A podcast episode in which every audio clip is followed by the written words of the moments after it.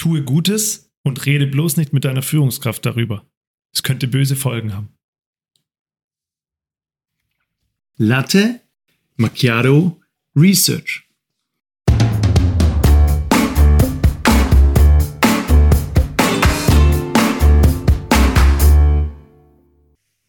In unserem Podcast bekommt ihr die aktuellsten und vor allem die spannendsten Forschungsprojekte, insbesondere aus den Wirtschaftswissenschaften und der Psychologie.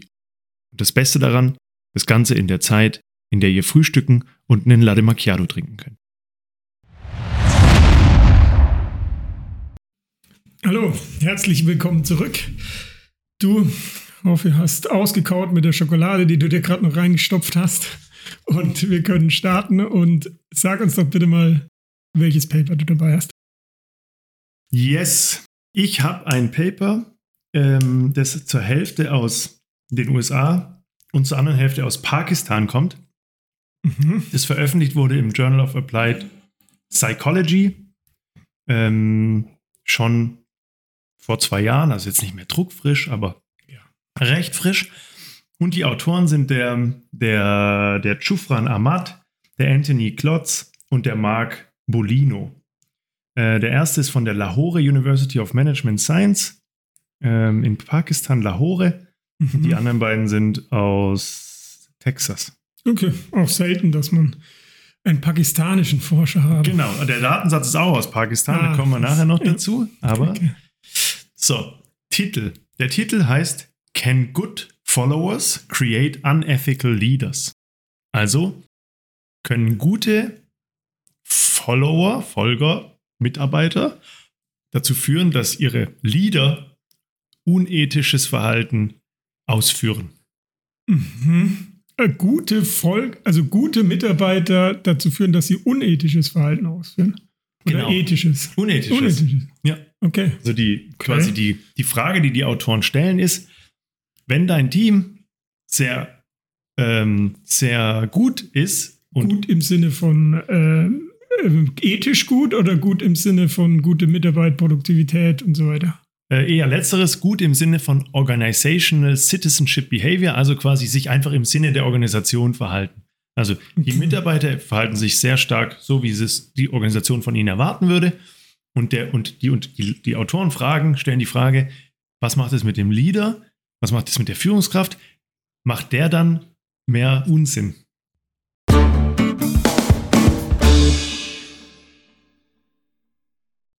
Okay, also wenn seine äh, Mitarbeiter eher treu dem der Compliance handeln, ob er dann eher dazu neigt, äh, dagegen zu verstoßen, so ein bisschen. So, okay. so ist es. Okay. Interessant. Ja, ja dann ähm, springen wir mal in die, in die Herleitung. Wie leiten die das her? Mhm. Also warum sollte man schlechter ja, werden, wenn das Team besser ist? Jetzt eher andersrum, hätte ich jetzt vom Bauchgefühl erstmal gesagt. Also genau. ich weiß ja noch nicht, was rauskommt, aber ja, klingt ähm, so. Das nehmen wir auch nicht vorweg. Ja. So, die, die leiten das von ganz weit her her. Also die fangen an bei quasi Adam und Eva 1975. Leader Member Exchange. Leader Member Exchange ist eine, Theorie, eine Theorie, die sagt, der Mitarbeiter und seine Führungskraft interagieren auf irgendeine Art und Weise und es kommt, uns verändert was. Vor allem mhm. mit dem Mitarbeiter. Okay. Traditionell ist die Idee also eher, der Leader beeinflusst seine Mitarbeiter und Mitarbeiterinnen. Ja, ja. So, die Aber, sagen, das ja. ist eigentlich check. Das, da gibt es unendlich Forschung dazu, das ist belegt. So. Die sagen aber auch, Leadership ist nichts, was quasi Stand, also standpunktbezogen ist, sondern das ist was, was sich über die Zeit entwickelt. Also die Interaktion des ja, Leaders klar, mit seinen Mitarbeiterinnen und Mitarbeitern. Ist ja eine soziale Beziehung genau. und die verändert sich und verändert dich auch in dieser sozialen Beziehung. Genau. Und deswegen unterstellen die, eigentlich muss es auch in die andere Richtung gehen. Also es muss eigentlich auch so sein, dass die Führungskräfte auch von ihren Mitarbeitenden beeinflusst werden. Würde ich jetzt mal sagen, ja, macht ja Sinn, genau. Würde also du, die formen dich auf eine gewisse Art und Weise sicherlich durch ihr Verhalten, ja. Über die Zeit, genau. Ja. So, und jetzt, das ist der eine Aspekt. Der zweite Aspekt ist Moral Licensing Theory. Moral mhm. Licensing heißt, was habe ich für eine moralische Lizenz, mit der ich unterwegs bin? So dein moralischer Führerschein. Das musst du, glaube ich, nochmal ja. verstehen. Also, jeder von uns hat einen moralischen Kompass. Ja. Und die Moral Licensing Theory sagt, jeder überlegt quasi, wägt ständig von sich selbst ab, bin ich moralisch einwandfrei unterwegs. Mhm. Also, also, dass man immer wieder prüft, bin ich mit meinem, stimme ich mit meinem moralischen Kompass überein genau. oder bin ich davon abgebrochen, habe ich was falsch gemacht gegenüber meinem, meiner eigentlichen Moralvorstellung? Genau, gegenüber der Gesellschaft, meinen Mitmenschen, meinem Team oder meiner Organisation, meiner Frau, Freundin, Partner, whatever.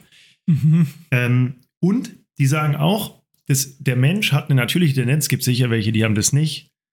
Der Dahmer, wie heißt der? Ja, der Serial Killer. Serial Killer. Ja, gut. Die haben, vielleicht, ja, die haben das vielleicht nicht, aber die, die, sagen eben im Schnitt ähm, haben, haben Menschen das und versuchen Moral Balance zu erreichen. Dass also, man in line ist mit seinem eigenen Kompass, beziehungsweise dem, der auch die Gesellschaft vorgibt. Ja, und eben auch das ausbalanciert. Das heißt, jeder macht mal irgendwas, was vielleicht nicht so in Ordnung ist und versucht das dann aber wieder durch was anderes auszugleichen. Ah, okay, also eine böse Tat mit einer guten wieder genau. auszugleichen. Das, ist, das ist eben Moral Balance und der Mensch versucht hier wohl, behaupten die, das behauptet die Theorie und es ist auch schon an Individuen belegt und auch an Gruppen belegt worden, der Mensch versucht, äh, ein Equilibrium zu finden für seine Moral. Also den Zustand, bei dem das Gute und das Schlechte sich aufwiegen. Okay. So ein bisschen katholische ja, das, Kirche. Ja, macht aber auch, also ich denke da jetzt mal ganz auch äh, bei Adam und Eva in meiner Jugend oder in meiner Kindheit habe ich einem äh, damaligen äh, Kindergartenfreund mal einen Stock an den Kopf geworfen. der hatte eine Platzwunde. Das war nicht so cool, was ich da gemacht habe. Und das war aber ja gegen meine Moralvorstellung. Das habe ich dann auch gecheckt, schon im Kindheitsalter. Und habe ihm dann äh, Katzenzungen mitgebracht, so diese Schokolade von früher, die, weiß nicht, ob du die noch kennst. Ich also, kenne alles Süße. Ich, ja, ist auch eine Leidenschaft, und die wir teilen auf jeden Fall. Also, aber das, ähm, okay. Ja, genau, aber also das, das äh, wie gesagt, schon in frühester Kindheit, glaube ich, habe ich das gemacht. Äh, ja, und das ist das einfachste Beispiel für dieses Verhalten. Du machst bei jemandem, bei einem Individuum was Schlechtes und machst es dann wieder gut. Das ist quasi die direkte Beziehung dieser mhm. Balance. Du kannst es aber auch auf die, auf abstrahieren auf eine ganze Gesellschaft. Du machst bei einem was Blödes und bei jemand anders machst du es dann wieder gut. Mhm. Und in der Organisation halt auch.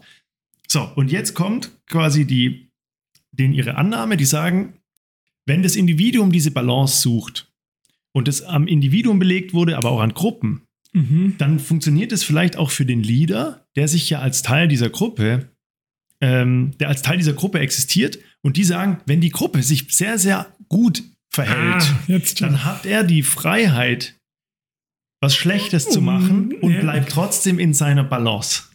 Okay, um, um, also der, die, sein Team bleibt in der Balance, weil seine Mitarbeiter gut sind, aber er als Teil des Teams, als Teamlead, äh, genau. kann dann ausschlagen. Okay, genau. cool. Das ist schon mal eine ganz coole Theorie, irgendwie ein ganz cooles Gedankenkonstrukt, finde ich, weil das so nicht, nicht intuitiv ist, so ein bisschen, ja, aber dann doch nachher, irgendwie passt. Können wir ja nachher mal noch diskutieren, ob wir das selbst vielleicht auch ähm, machen, erleben oder was auch immer. So, jetzt gehen die aber noch weiter. Die bauen jetzt ziemlich, die bauen ein ziemlich kompliziertes Modell und ich glaube, ich weiß nicht, ob wir das schon mal hatten. Wir führen heute, wir hatten schon mal Moderationseffekte, also ein Haupteffekt. Also das Team verhält sich sehr, sehr gut und der Leader macht ein unethisches Verhalten, mhm. wird beeinflusst durch irgendwas anderes. Mhm. Das hatten wir schon mal in einem anderen Paper, glaube ich. Ja. Also du, der Effekt wird verstärkt oder reduziert durch eine andere Größe. Ja, so. hat man schon. So, und jetzt, die haben aber jetzt noch was, die haben auch noch einen Mediationseffekt. Mediationseffekt mhm. heißt, die Hauptbeziehung, das Team macht irgendwas Gutes, der Leader macht irgendwas Schlechtes, wirkt durch ein Zwischenstadium und dieses Zwischenstadium ist Moral Credit. Mhm. Und Moral Credit ist quasi, kannst du dir vorstellen, wie dein Bankkonto. Das wächst oder das sinkt. Mhm. Und, im, und weil wir ja diese moralische Balance halten wollen, ist dein Ziel, immer auf Null zu sein mit deinem moralischen Bankkonto. Heißt aber, wenn das Team was Gutes macht, dann geht der Moral, dein Moral Credit hoch und den kannst du mhm. wieder ausgeben für ein unethisches Verhalten. Das heißt, der Effekt okay, wirkt aber, durch okay. diesen Bankaccount von Mo Moral Credit. Weil ich hätte jetzt eher, ja, okay, er macht, macht Sinn, weil spontan hätte ich gedacht, dass ähm, das Verhalten des Teams und die Verhalten des Führungskraft auf den Moral Credit einwirken, weißt du? Also das mhm. ist, und der Moral Credit dann am Ende des Tages ausgeglichen ist. Aber deren Idee ist, das Team auf den Moral Credit Vom und Führung, von der Führungskraft. Das wiederum unethisch ähm, macht mich äh, ändert führt dazu, dass ich was anderes mache. Okay. Genau, so ist die Logik. Das Team macht was Gutes. Mein Führungskräfte Moral Credit geht hoch.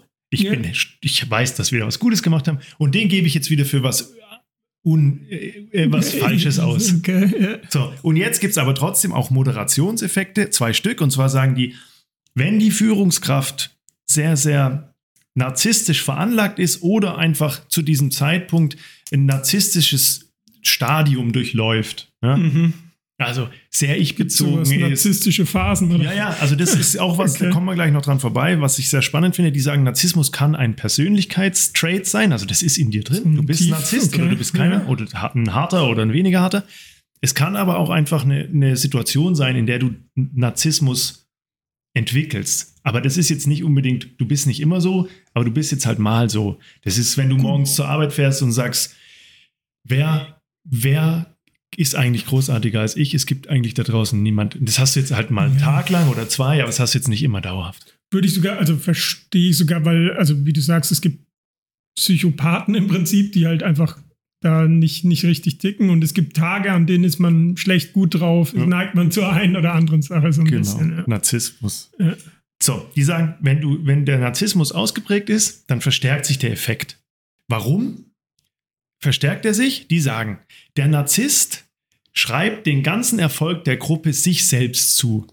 Mhm. Warum Mhm. macht er das? Weil er ist ja quasi der Antreiber der Gruppe, er motiviert das Verhalten der Gruppe und wenn die sich richtig für die Organisation einsetzen, Mhm. dann ist es ja sein Verdienst und nur sein Verdienst. Als, Mhm. als purer Narzisst sagst du, die Gruppe ist ein Abbild meiner selbst. Wenn die was Gutes für die Organisation macht, dann war ich das. Und wenn Mhm. ich das war, dann kann ich das auch wieder ausgeben.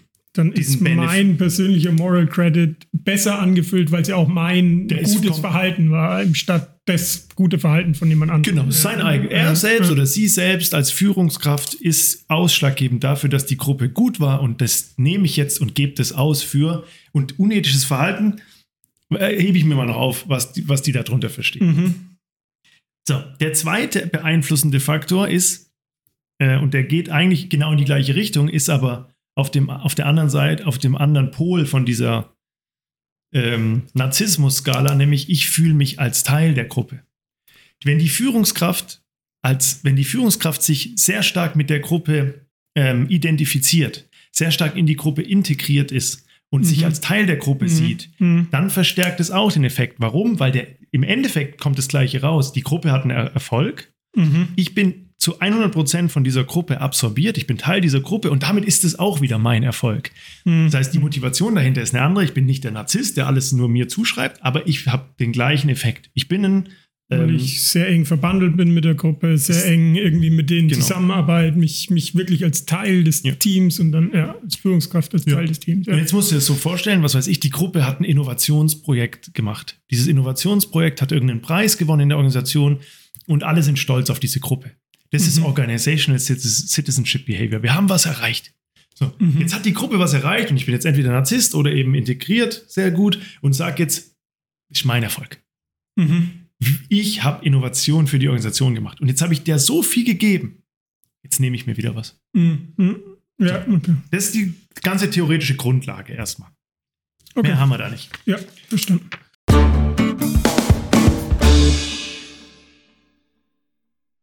Vielleicht nochmal, ich nochmal ganz kurz zusammengefasst. Ähm, ethisches Verhalten des Teams, der Gruppe, dann ist ähm, Nicht ethisch, in, unethisch oder unethisch. Also nee, das ist der, der Endgegner, quasi ist der Leader ethisch oder unethisch, Ja. aber die Gruppe macht Organizational Citizenship Behavior. Also die macht einfach das, was man von ihr erwarten würde, als Organisationsmitglied.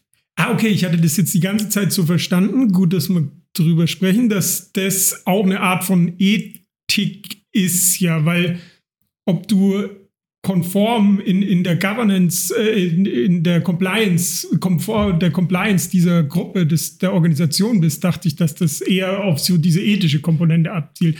Ja. Aber ist Teil des Konstrukts wahrscheinlich so ein bisschen, aber es geht eher darum, dass die eben ähm, ja diese, diese organisationskonforme Verhalten. Genau, also ist Teil davon. Natürlich, wenn du dich unethisch verhältst, kannst du dich auch nicht im Sinne der Organisation verhalten. Und der Organizational Citizen ist ja quasi der Organisationsbürger, also ein guter Bürger in der Organisation, in der er halt lebt.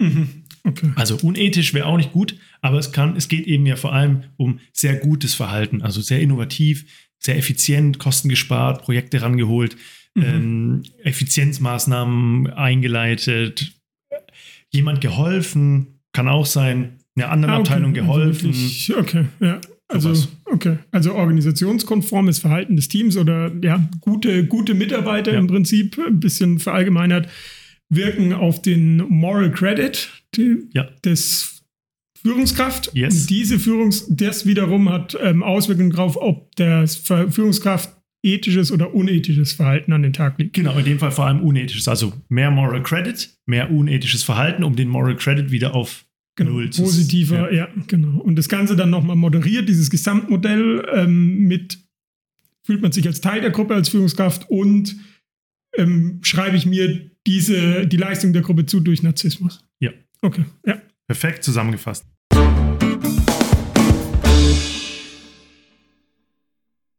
So, und jetzt kommen wir ähm, an den Punkt, wie, wie erhebt man jetzt sowas, wie analysiert man das? Ich habe schon gesagt, ist ein Datensatz aus Pakistan.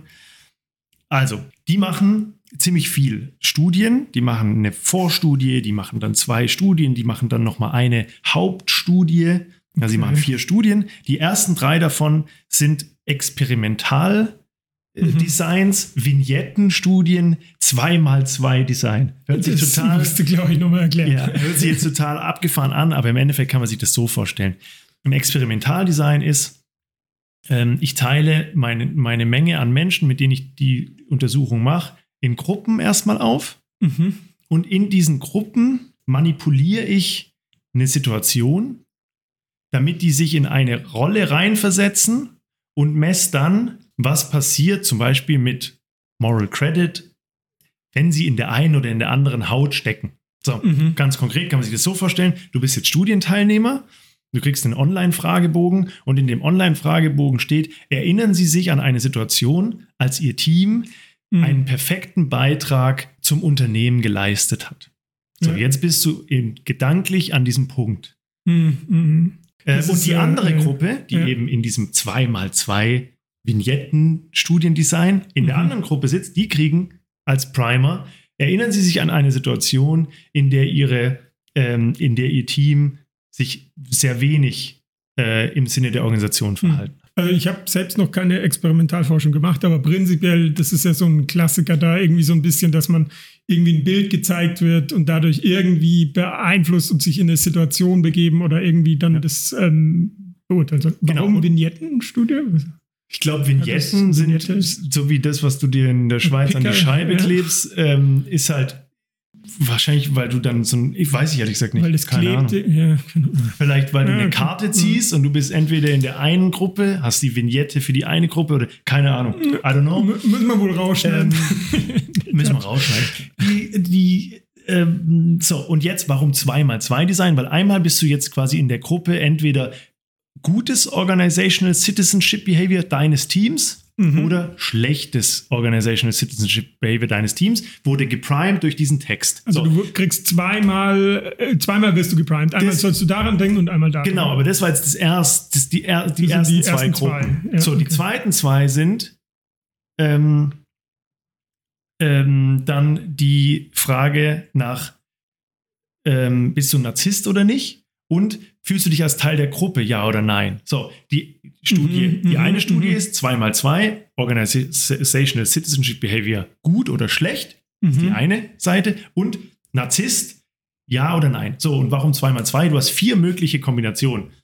Du hast gut, mhm. dein Team hat sich gut verhalten und du bist ein Narzisst. Dein Team hat sich gut verhalten, du bist kein Narzisst. Dein Team mhm. hat sich schlecht verhalten, du bist Narzisst und so weiter. So. Und das gleiche eben für Integration. Deswegen ist das eine Vignettenstudie. Ist aber auch nicht so nicht so wichtig. So, jetzt, was haben sie gemacht? Die haben Mitglieder eines ähm, Executive Training Programms in Pakistan oder Executive Education Programms in Pakistan genommen, also Führungskräfte, männ männlich und weiblich, 27 Prozent Frauen, ähm, durchschnittlich irgendwie 4,5 Jahre in Führungspositionen, mhm. äh, machen an so einem Executive Training an der Uni teil mhm. Mhm. oder machen da mit und nehmen außerdem an der Studie teil, 320 davon. Also die haben die erste das Studie gemacht. Auch schon wieder clever, weil du dann als Wissenschaftler, als Forscher, als Prof an der Uni sagst, okay, ja, ich habe doch da die äh, Führungskräfte am Start. ah ja, mache ich mal eine Studie mit denen. Nutze ich die, weil die sind ja bereit, sind motiviert, da mitzumachen, weil sie ja auch was lernen und dann kann ich die bestens nutzen, um so eine schöne Studie zu machen. Ja. Genau so wird es gelaufen sein. So, also die haben die, die eine Vorstudie gemacht, die haben die erste Studie mit Narzissmus, die zweite Studie mit ähm, Zugehörigkeitsgefühl gemacht. Und mhm. dann haben sie gesagt, ah ja, ähm, jetzt haben wir jetzt, jetzt haben wir Ergebnisse, zu denen kommen wir später noch. Aber die sind natürlich, die könnte jetzt jemand kritisieren, könnte sagen, ihr habt diese, ihr habt ja nicht tatsächliche Sachverhalte untersucht, sondern ihr habt die in einen State of Mind versetzt. Ihr habt denen gesagt, versetz dich doch mal in die Lage, als wäre dein Team gut oder schlecht, als wärst du mhm. Narzisst oder nicht. Mhm. Also haben sie eine dritte Studie gemacht, wo sie dieses komplette Modell, also nicht nur, wie wirkt sich äh, Organizational Citizenship Behavior gepaart mit Narzissmus auf Moral Credit aus und gepaart mit Integration auf, sondern das ganze Ding inklusive hinten be begibt sich die Führungskraft in unethical behavior. Haben sie dann mhm. in einem Riesen, in einer dritten Monsterstudie nochmal mit den allen gemacht und haben dann tatsächlich mit Fragebögen abgefragt, ähm, wie, wie hoch ist, wie gut ist dein Team in der letzten Woche gewesen?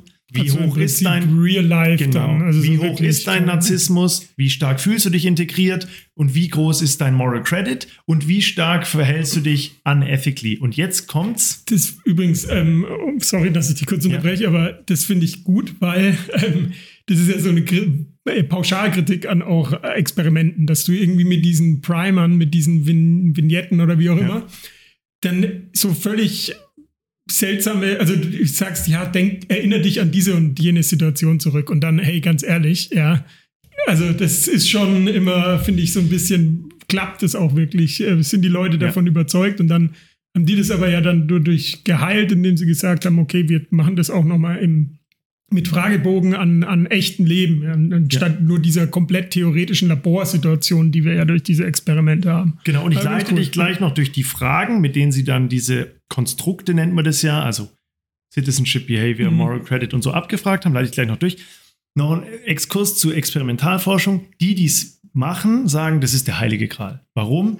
Weil du, du, du untersuchst wirklich genau, sagen die, diesen Sachverhalt, keine äußeren Einflüsse, keine empirischen ja. Daten, die total beeinflusst sind durch Reporting Bias und so weiter. Ja, und die nennen das ja Laboruntersuchung. Also für die ist es in ihrem Kopf ist es, ich bin in einem Labor mit meinen Probanden und mache eine perfekte Analyse. Aber in der Sozialwissenschaft gehört Rauschen ja dazu. Also wir sind ja, Menschen und, und du kannst nicht, also wir, man kann uns nie isoliert betrachten als Mensch, als soziales Ich, ich sehe es auch so. Plus, ja. dann ist es ja auch so, jetzt untersuchst du irgendwelche Studenten und die setz, versetzen sie, oder sorry, Executive-Studenten, das sind schon Manager, aber die versetzen sich jetzt in eine Lage, ist es dann realitätsentsprechend? Ja, das ist ja immer dann, das ist ja das Schlimmste, wenn dann irgendwelche Leute Studenten befragen und sagen, stellen Sie sich vor, Sie sind äh, CEO von einem 20.000 Mann Unternehmen, ja. wo ich so denke, okay, ja, jetzt, spätestens da hört es dann auf mit der genau. Laborsituation. Bevor wir zu den Ergebnissen kommen, noch schnell diese Abfragekonstrukte. Also Organizational Citizenship Behavior ist ein Konstrukt, total etabliert in der Wissenschaft. Da gibt es dann mhm. ganz viele Fragen und aus den Fragen aggregierst du dann einen Score. So, und eine Frage, damit man ein Gefühl dafür bekommt, ist, ähm, you went out oder your team went out of their way to be good. Also, die sind aus dem Weg gegangen oder haben was Besonderes gemacht, um gut für die Organisation zu sein. Ist ein Beispiel. Mhm. So, dann bei Moral Credit ist die Frage, I envy My Subordinates Extra Contribution. Also ich, ich, ähm, ich schätze oder ich äh, beneide ähm, meine, nee, ich glaube, ich schätze, ich wertschätze diese extra, das, was meine, meine, mein Team extra gemacht hat. Also bei mir ist angekommen in meinem Moral ähm, Konto, mhm. in meinem Moralkonto, wir haben was riesig Gutes gemacht. Das, das habe ich wahrgenommen und mein Moralkonto geht hoch. Okay. I, I envy, weil das ja. heißt, äh, ich beneide. Also ich, er ist, hat so eine negative Konnotation. Ja, aber eigentlich kann man ja das irgendwie macht. Das habe ich auch aber gedacht. Vielleicht ist aber vielleicht ist die Skala da geflippt. Das macht man ja auch übrigens, äh, dass man äh, zwischendurch in diesen Fragenbatterien, die man dann hat, immer mal eine umdreht. Damit er, um zu testen, hat die Person gecheckt, also liest die die Fragen auch richtig, konzentriert mhm. sich drauf, checkt die, dass jetzt die Skala im Prinzip gedreht ist, also indem man die Frage dann äh, umdreht. Das ja, ist stimmt. auch so ein klassisches Das machen Ding. die ja dann, um dann zu gucken, wenn alle zum Beispiel immer eins oder immer fünf genau. angekreuzt haben und du hast einmal die Skala gedreht, dann kannst du dir sicher sein, der hat es nicht gelesen und den schmeißt den du dann raus aus deinem Sample. Ja. ja passt. So, dann fragen sie eben Narzissmus ab. Zum Beispiel die einfachste Frage für Narzissmus ist, I am great. Geil. 1 bis 7. Okay. I'm great. Und wie würdest du dich da einstufen? 6,9. Auf jeden Fall eine 7,5, oder? Also mit diesem, mit diesem Konzept des Narzissmus identifiziere ich mich nicht so sehr, aber mit dem Konzept des Stadiums des narzisstischen Stadiums, in dem man sich immer mal wieder befinden kann, das habe ich das, schon mal wahrgenommen. Das ähm, habe ich ja auch äh, vorhin gesagt, diese, diese Launen, dass wenn man gerade was richtig gelaufen ist, richtig geil, dann denkt man kurz mal, ey, ich bin der Größte und am nächsten Tag denkt man wieder, ich bin der blöden größte Idiot, aber ja, genau. das kann ich nachvollziehen. So, Zugehörigkeit ist ziemlich einfach, da ist eine übliche Frage in diesem Konstrukt, I identify with my team. Mhm. Ganz einfach. Und bei unethical behavior ähm, ist zum Beispiel, da habe ich jetzt zwei Fragen, damit man sich das vorstellen kann, was damit eigentlich gemeint ist. I passed blame to someone. Also ich habe die Schuld okay. jemand anderes in die Schuhe geschoben, obwohl das unsere oder ja. meine Schuld war. Oder I did private things during work. Das ist eben auch mhm. in dem Konstrukt ein unethical behavior. Also wenn der Leader sagt, mein Team macht so eine großartige Arbeit, ich nehme jetzt einfach meinen halben Arbeitstag und bereite meinen nächsten, meinen nächsten Vortrag bei irgendeiner Konferenz, für die ich 6000 Euro Tagessatz bekomme, vor. Mm, mm, okay. Sowas. ist nicht gerade teamzugehörig, ja. Alright. Ergebnisse. Bin gespannt.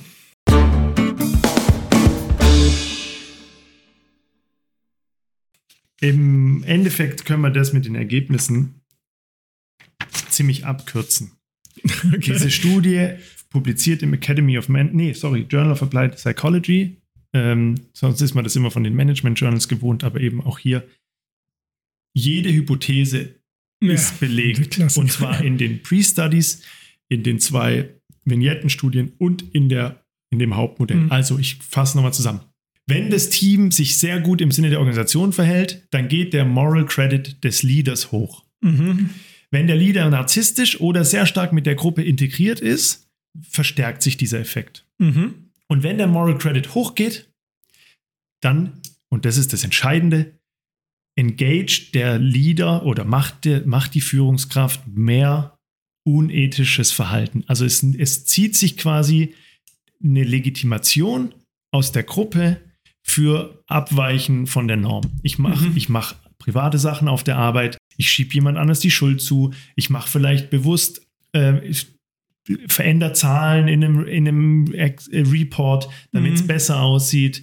Ich halte mich nicht an Richtlinien. Ich kaufe vielleicht außerhalb des, der Einkaufsprozesse irgendwas ein. Mhm. Das sind Sachen, die machst du häufiger als Führungskraft, wenn dein Team sich vorher sehr, sehr, sehr gut verhalten hat. Finde ich super interessant. Also einerseits klar, dass die CEO-Hypothesen sich immer bestätigen. Das ist ja immer so ein, so ein, also in gewisser Art und Weise auch ein Problem der Managementforschung, weil sonst nicht angenommen wird, die ganze Sache, das Paper, wenn die sich nicht äh, erschließen. Aber genau das finde ich in dem Fall das ähm, Interessante, weil oftmals sind es ja dann dadurch auch so super intuitive Sachen. Und äh, super, äh, ja, ist ja klar, dass A auf B wirkt irgendwie ja. so ungefähr. Aber in dem Fall, so wenn ich jetzt mal irgendwie über mich privat nachdenke, gefühlt, wenn ich jetzt ein Team führe und die sind ethisch gut, hätte ich eher, also würde mich das eher motivieren, auch ethisch. Hätte ich jetzt so vom, von meinem inneren Gefühl gerade mal, hätte ich das eher so gesagt. Also das finde ich eher dadurch auch echt faszinierend für Forschung, weil es kontraintuitiv ist in dem Fall, weil es sowas ist, okay, wow, das hätte ich jetzt andersrum erwartet. Und das ist, glaube ich, cool. Ja. Wahrscheinlich, weil du halt ein sehr, sehr gutes Organizational Citizen bist. Du bist halt ein wahnsinns guter Bürger. Ich habe das schon erlebt. Also auch bei mir selbst, in, im, innerhalb mein, ja? des Individuums. Zum Beispiel, du erreichst irgendwas. Du, du reichst früher in der Forschung, reichst ein Paper ein oder jetzt du gibst irgendeinen Report ab oder du schaffst es, irgendein Projekt abzuschließen mit einem Riesendeckungsbeitrag. Der Tag danach, da geht gar nichts. Da kriegst du produktiv Ja. nichts auf die Kette, weil du das Gefühl hast, ich habe doch jetzt die Berechtigung, mich mal, mal durchzuatmen, mal Gas rauszunehmen. Das, das habe ich schon oft erlebt, dass man da einfach Gas rausnimmt.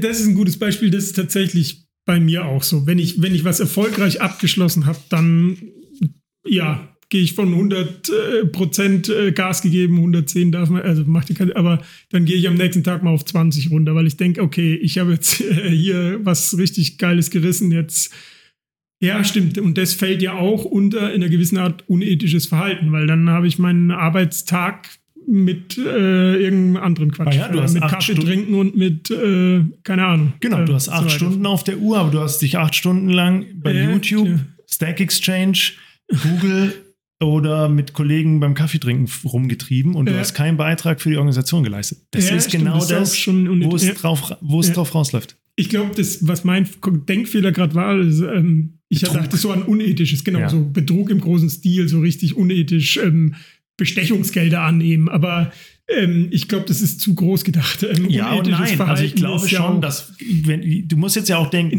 bist du jetzt ein Teamleiter, genau, Abteilungsleiter, ja. Centerleiter, CEO. Wenn jetzt ein CEO sagt, ich habe dieses Unternehmen letztes Jahr so durch die Krise geführt. Wir haben 20 Milliarden Gewinn gemacht. Ich bin der allergrößte und Narzissmus noch dazu. Ich bin ist der aller, aller, denen ja auch aller nochmal ne? King of Kings. Ja. Jetzt gönne ich mir mal eine Südafrika-Reise in den Unternehmensweinkeller und mach den leer. Und nehmen noch den Unternehmenschat dahin, weil Und das haben wir verdient. Ich habe ja immerhin 20 Milliarden Gewinn reingebracht. Ja, Genau. ja, und ja. noch, ähm, nehmen noch Gäste mit. ja, genau. Gäste. Gäste, ja. So, das ist schon so. Und jetzt Diskussion. Ich glaube, da kann man spannende Diskussionen führen. Eine Sache, die mir wichtig ist, ist Gleichgewicht. Die Grundidee in der Forschung ist, dass du Dinge im Gleichgewicht sehen willst. In einem moralischen Mhm. Gleichgewicht, in einem Chance Nutzen, Aufwand, Ertrag und so weiter Gleichgewicht. Das Ja. ist scheinbar ein, eine Sache, die, die immer in der Gesellschaft funktioniert. Das, das ähm, habe ich schon mal irgendwo gehört tatsächlich, dass das Soziale, wir, der Mensch als soziales Wesen immer nach einem Gleichgewicht strebt, anscheinend immer in der Mitte strebt irgendwie. Also deswegen sagt man ja auch diese Normalverteilung, ähm, also ergibt sich immer wieder. Klar, es gibt Ausrede, aber über die, das Gros der Menschen ergibt sich immer so eine Normalverteilung. Wir, wir wollen wir wollen normal sein, wir wollen in die Mitte gehören, wir wollen äh, ja. Kennst du diese Studie mit diesen Kapuzineräffchen? Nee, sag mir nichts. Also, das sind Kapuzineräffchen, die leben in einem Käfig. Ist jetzt erstmal nicht schön für die Äffchen, aber ist egal. Für die Wissenschaft ist es gut. Diese Kapuzineräffchen kriegen jeden Tag eine Gurke. Ja. Jetzt machen die folgendes: Diese Forscher, die nehmen, die teilen die Gruppe in zwei und die eine Gruppe sitzt im einen Käfig, die andere Gruppe sitzt im anderen Käfig. Die können sich sehen. Die einen Mhm. kriegen ihre Gurke. Für diese Gurke geben die einen Stein aus dem Käfig. Immer. Kriegen eine Gurke, geben einen Mhm. Stein. Kriegen eine Gurke, geben einen Stein. Kriegen eine Gurke und so weiter. Die andere Gruppe kriegt eine Traube. Und die ist höherwertig oder als eine Gurke? Oder Die ist anders. Anders. also. Die ist einfach anders. Ja. Diese Äffchen kriegen die Traube, geben den Stein. Ja. die Traube, gegen den Stein. Die Gurkenäffchen sehen das. Kriegen eine Gurke, geben keinen Stein. Ah, okay. Kriegen wieder eine Gurke, nehmen die Gurke, werfen die aus dem Käfig. Und beim dritten Mal rasten Ja, aber die. das ist doch eher so ein Neidding dann, oder? das ist Gl- Fairness, Gleichgewicht. Ja. Die rasten völlig aus. Das ist, da gibt es ein Video auf YouTube, Kapuzineräffchen, Gurke, Traube. Wenn man das eingibt, kommt man gleich dahin. Die rasten komplett aus. Die schmeißen den Stein wieder raus auf den Typ. Die wollen Trauben. Und Okay, so ist es. Der Mensch will Gleichgewicht. Der will Gleichgewichtszustände, der will Fairness, der will Transparenz, das will der alles. Mhm. Und was ich so interessant finde, es ist auch mit Moral so. Und es geht halt gegen die Idee immer mehr, mehr, mehr. Wenn wir davon ausgehen, dass wir es schaffen, dass wir von Mitarbeitern, Teammitarbeitern, Untergeordneten, whatever, immer mehr rausquetschen können, dann müssen wir auch mehr reingeben, weil die, Mhm. der Mensch sucht den Gleichgewichtszustand. Der wird irgendwann aufhören, mehr zu machen, wenn er nicht das Gefühl hat, dass er dafür auch mehr bekommt. Und das zeigt sich ja da schon im Kleinen Mhm. mit dieser Moral. Aber das, dann wirst du ja über, also über langfristig sind ja dann passen sich ja ähm, kulturelle Moralkompass, der, der passt sich ja an über die Zeit sicherlich in der Gesellschaft, aber zumindest kurzfristig über, sagen wir mal, fünf Jahre, wo der ja relativ stabil ist wahrscheinlich oder zehn Jahre bei einer gesamten Gesellschaft, müsste es ja eigentlich äh, diese Theorie dann auch so ein bisschen besagen, ja, wir streben in die Mitte. Das heißt, es wird immer Ausreißer geben, immer Leute, die, aber es werden nicht mehr oder weniger, sondern es, äh, also gibt, es gleicht sich aus. Es gibt die, die Gutes tun, die äh, Sozialarbeit machen, die äh, gemeinnützige Arbeit machen. Auf der anderen Seite gibt es die, die ausreißen. Auf, und es wird es immer geben. Und am Ende gibt es viele in der Mitte, die, die Genau, aber so, re so rechnen wir ja nicht. Wir gucken ja nicht, da hat es fünf Leute gegeben, die haben was Gutes gemacht, dann kann ich äh, fünfmal Schlechtes machen, sondern du guckst ja, also so habe ich zumindest das Paper verstanden, du guckst ja auf dich selbst und auf deine Gruppe. Ja, und, du musst ein zusammen, also du musst ja. ein äh, Gefühl haben, dass das alles zusammen klappt. Was ich damit meine, ist, was nicht funktionieren wird, ist, wenn eine Organisation von ihren Teams immer mehr erwartet, die aber nicht mehr dafür kriegen, weil die werden sich für alles mehr, was sie machen, irgendwo wieder was zurückholen wollen. Und wenn sie es nicht durch Anerkennung, Geld, ja. Karriere kriegen, dann holen sie sich durch unethisches Verhalten, durch Betrug, durch Korruption. Mhm. Ja. Ja. Zum Beispiel. Aber habe noch einen Gedanken: Wenn ich Auditor wäre in der Firma, würde ich immer an die würde ich immer in die Abteilung gehen, die riesige Erfolge gefeiert haben, weil die Wahrscheinlichkeit, dass die in der nächsten Woche Stimmt, einen, ja. einen, Richtlinienverstoß haben, ja. die ist signifikant höher als bei den anderen. Ja, genau. Es muss dann in die Fabrik gehen. Also wenn du mehrere Fabriken hast und die eine, die sehr gut performt hat, bei der würde ich mal eine, eine kleine Qualitätsaudit oder so ja. machen. Richtliniеnaudit. Ja, oder Richtlinien, genau. Ja. Ich wäre durch. Ja, nee, ähm, auf jeden Fall cool, weil man viel gelernt hat über menschliches äh, Verhalten und eben auch äh, über unseren moralischen Kompass. Und ich glaube, das ist wichtig.